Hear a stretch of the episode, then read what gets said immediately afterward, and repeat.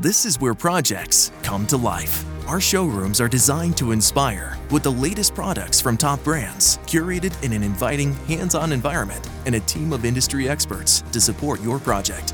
We'll be there to make sure everything goes as planned, from product selection to delivery coordination. At Ferguson Bath Kitchen and Lighting Gallery, your project is our priority. See the latest designs from your favorite brands, including Thermador, at your local Ferguson showroom.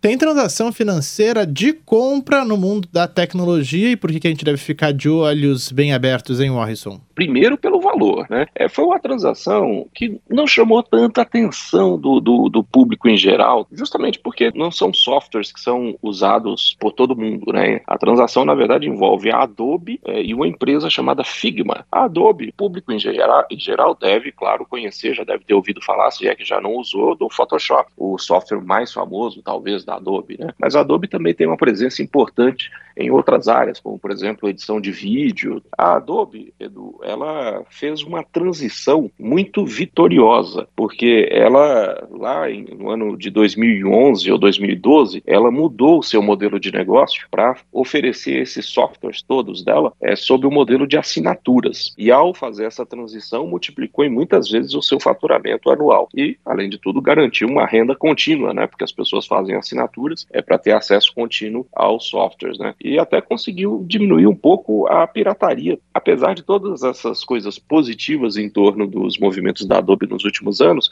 a empresa começou a sofrer a concorrência de algumas startups que chegaram ao mercado oferecendo serviços parecidos com os que a Adobe oferece, especialmente falando do Photoshop, mas com interfaces mais leves. E aí surgiram algumas startups que começaram a oferecer jeitos muito mais fáceis de fazer as mesmas coisas e com custos bem menores. E uma dessas startups é justamente a Figma, que cresceu muito nos últimos anos, atraiu uma parcela grande de usuários e começou a incomodar a Adobe, né, que não conseguiu fazer com que seus softwares evoluíssem na mesma velocidade que precisaria, né, para oferecer as mesmas facilidades que a Figma. Então aí eles resolveram comprar, que aquele velho é, ditado, né, se não pode com ele, junte-se a eles. 20 bilhões de dólares. Só para a gente ter uma ideia, isso é mais do que o Facebook pagou pelo WhatsApp. A gente está aqui todo dia falando de tecnologia. A tecnologia é, às vezes nos dá muita dor de cabeça, a gente fica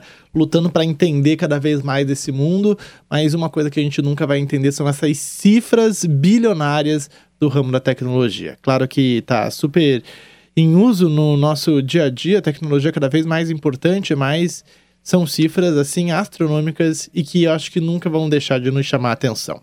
Amanhã a gente volta.